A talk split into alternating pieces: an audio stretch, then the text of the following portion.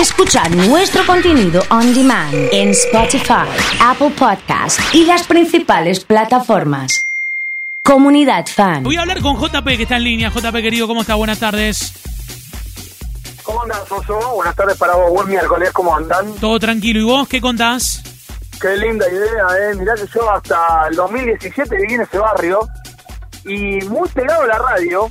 ¿Sabías que hay una estación de bajada de ovnis? No, no sabía nada de eso. Ah, ¿viste qué dato te tiré?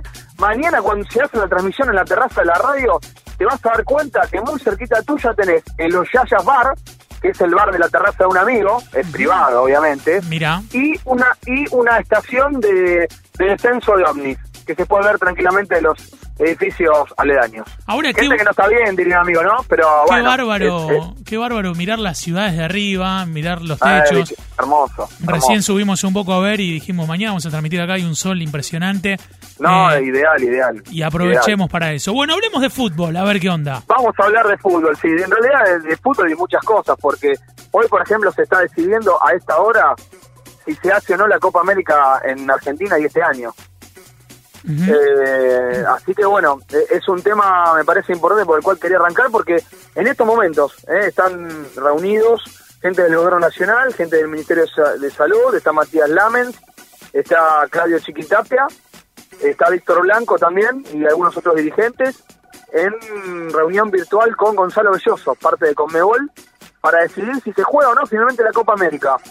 Eh, Argentina ya le dijo a Conmebol que está capacitada para recibir 1.300 personas y hacer burbujas en los distintos estadios. Bien. Obviamente que Buenos Aires, Buenos Aires, eh, Rosario, que son los lugares donde hay más nivel de contagio, Córdoba, quizás puede zafar un poquito, pero en menor envergadura, eh, sería muy difícil que alberguen a este tipo de encuentros. Y yo no descarto tampoco, querido yo, la posibilidad de que la Copa América también tenga sus partidos en Paraguay y en Uruguay. Por algo que yo te venía contando la semana pasada, funcionó muy bien en Uruguay la burbuja sanitaria de la Superliga Americana de Rugby y Paraguay está recibiendo partidos de Comebol, es decir, de Copa Sudamericana y de Libertadores, de equipos extranjeros, es decir, han ido a jugar eh, col- colombianos, argentinos, uruguayos, siendo de local en Paraguay, ¿no? Sí. Entonces, mm, eh, por eso quería arrancar con este tema, porque me parece que es lo más importante a esta hora.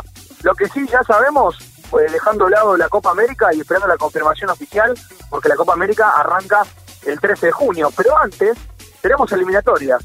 3 de junio y 8 de junio, Argentina frente a Chile y frente a Colombia. Frente Bien. a Chile en Santiago del Estero, a las 7 de la tarde, el 3 de junio. Bien. Ya llegó Lionel Messi hoy, se sumó al equipo, y es lo que vos contabas viernes. Impresionante cómo quedó el predio de 6 a un predio modelo a nivel mundial tenemos Sí, en Argentina. sí, la sí, verdad que nos, nos sacamos el sombrero porque no solamente el hotel y el hotel aledaño que se utiliza para jugadores, el área de utilería y demás, sino que se adaptaron 17 motorhomes para jugadores y eh, parte del cuerpo técnico. Por lo que tengo entendido, la suite de Messi no se toca, la usa Leo.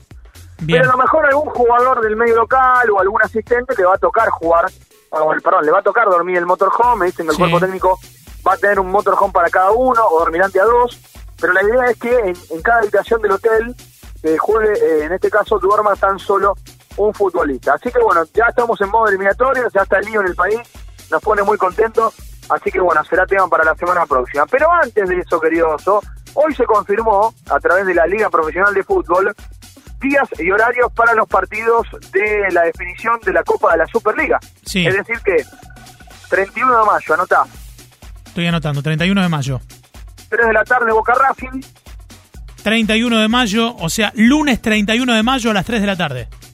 Exacto, eso va a ser para Boca Racing.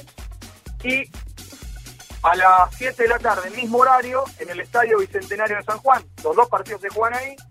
Van a jugar Independiente y Colón. Lunes que viene, entonces. Perfecto. ¿Eh? Eh, en realidad, eso va a ser el 31. La final estaba programada para el, el 3. Sí. Y va a quedar, me parece que va a quedar para eh, la semana siguiente.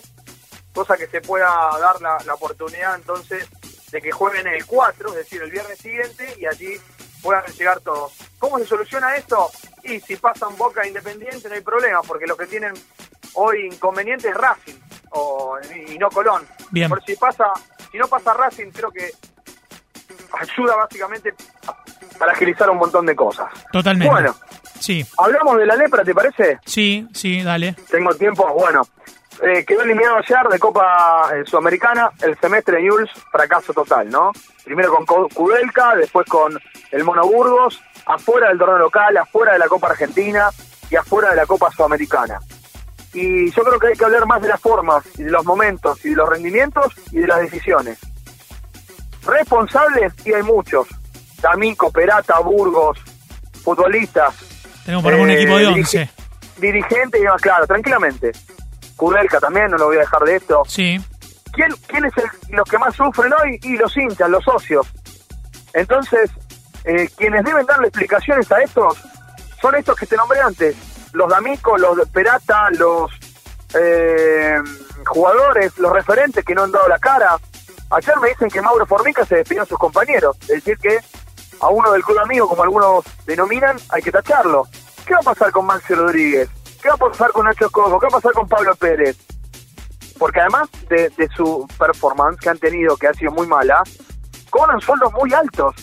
Ayer se hablaba con un amigo por la tarde en el feriado, cruzamos algunas informaciones, y me decían que los cuatro grandes de News tienen sueldos muy altos a nivel San Lorenzo, Racing e Independiente. Es mucho, ¿eh?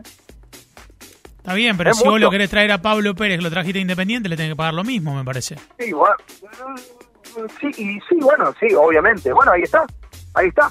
Pero esto, es, eso, esto, es, eh, esto es a nivel mundial, digamos. El Real Madrid lo trajo a Hazard, le tuvo que pagar más de lo que cobraba en Chelsea.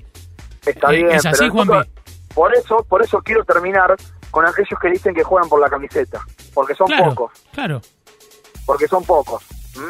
son pocos. Entonces, está bueno contarlo para que para que el hincha no se lleve ningún chasco ni ni, ni tampoco eh, cree que los que vuelven después de un tiempo eh, vienen por la camiseta. Siempre digo lo mismo. Ayer se habló mucho el, el caso de Marcos Rojo, que volvió, se lesionó Sí. tres veces, otra vez se desgarró. A ver, los, los europeos no son, no son tan tontos.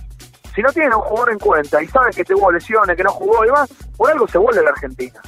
Después están los equipos argentinos querer pagarle el sueldo que ellos querían ganar antes.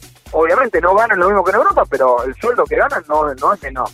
Así que bueno, querido Oso, así está la situación en News. Burgos no se quiere ir, quiere quedarse. Si para irse dice, páganme todo el contrato.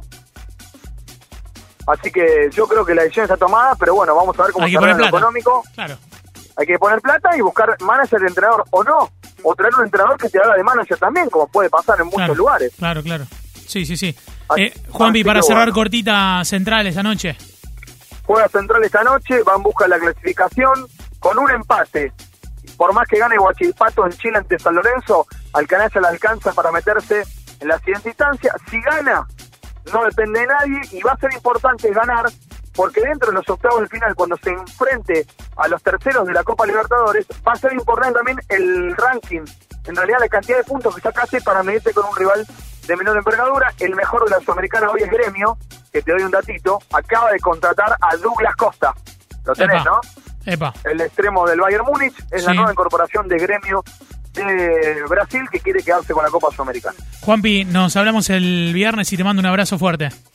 Abrazo. Juanpi Berardi ha estado con nosotros aquí en Comunidad Fan.